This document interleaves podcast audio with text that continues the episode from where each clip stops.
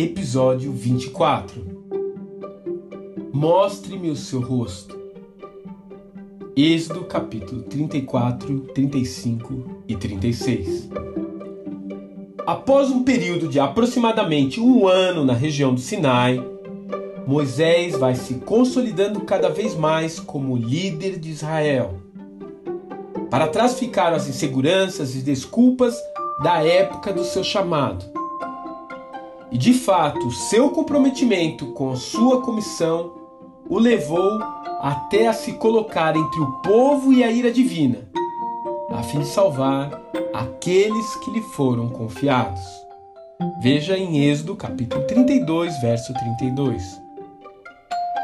Moisés então assume o papel de mediador com quem o Eterno fala face a face e se torna um exemplo para os hebreus e para nós de uma disciplina diária de busca da presença do Altíssimo.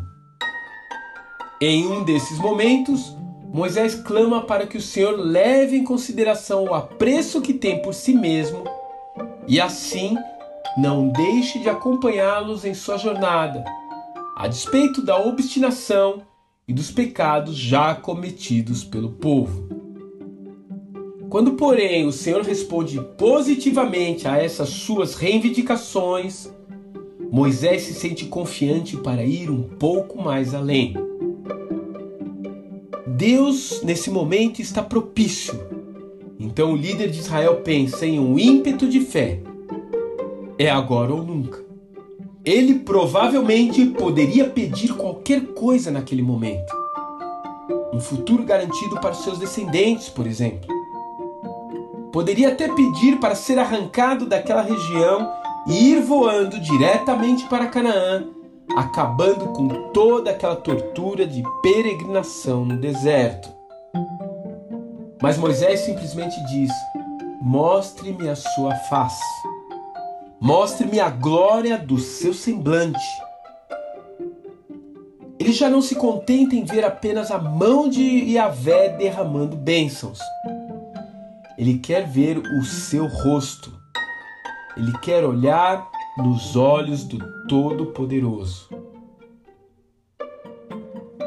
Quais são as suas expectativas ao se relacionar com Deus?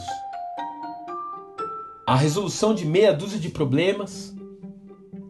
O pagamento das suas dívidas antes do fim do mês?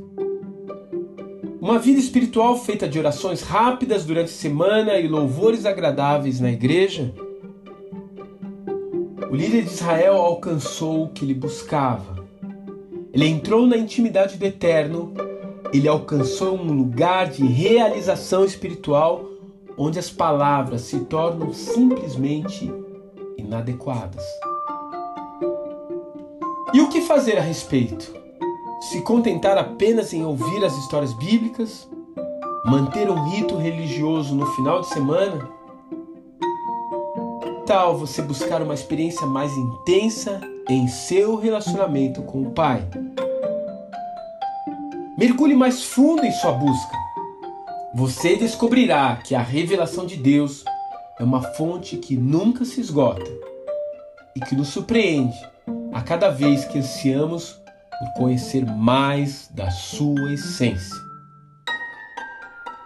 Vocês me procurarão e me acharão quando me buscarem de todo o coração. Jeremias, capítulo 29, verso 13. Que Deus te abençoe.